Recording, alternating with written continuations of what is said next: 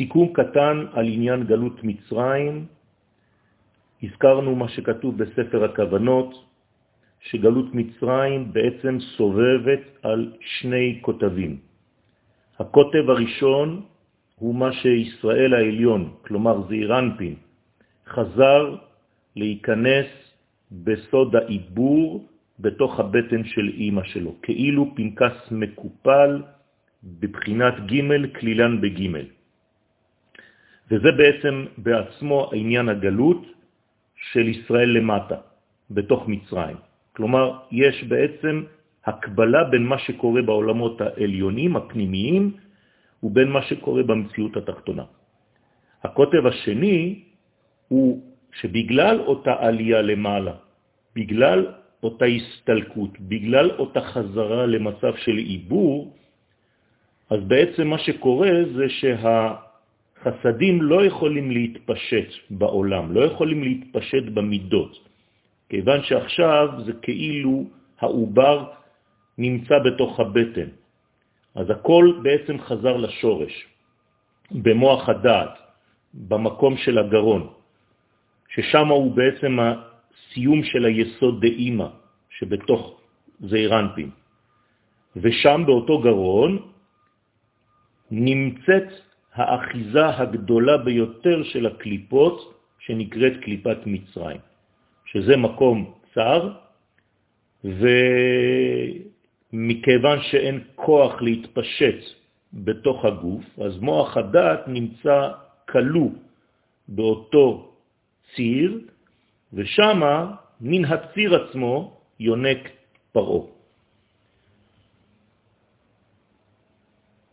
אז מה כן היה מאיר? רק האחוריים של הלבושים, שהם סוד עשרה דמים. כלומר, פרעה לא ינק מהקדושה ממש, אלא מהאחוריים. שני הדברים הללו, שני העניינים, קשורים זה בזה כמובן, כי הטעם העליון גורם לטעם התחתון, וכן הטעם התחתון גורם לטעם העליון. למה? כי היה צורך בעצם לחזור לבחינת עיבור. לאימא אילאה, לתוך הבטן של אימא.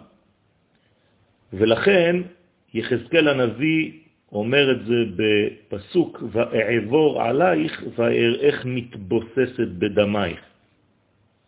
למה? בגלל שאת נמצאת בתוך הדמים האלו, כלומר עשרה דמים שמתפשטים במקום שהתפשטו האורות של החסדים.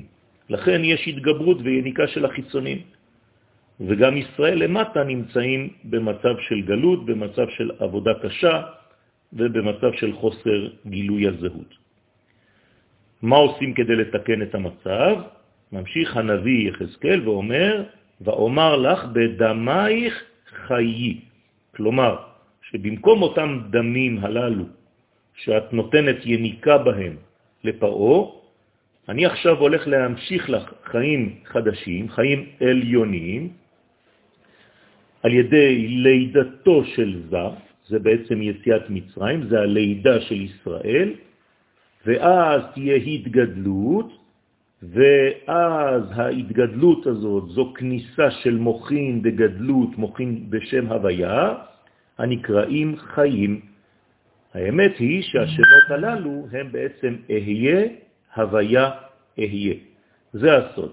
ועל ידי אותם מוחים חדשים תצאו מהגלות.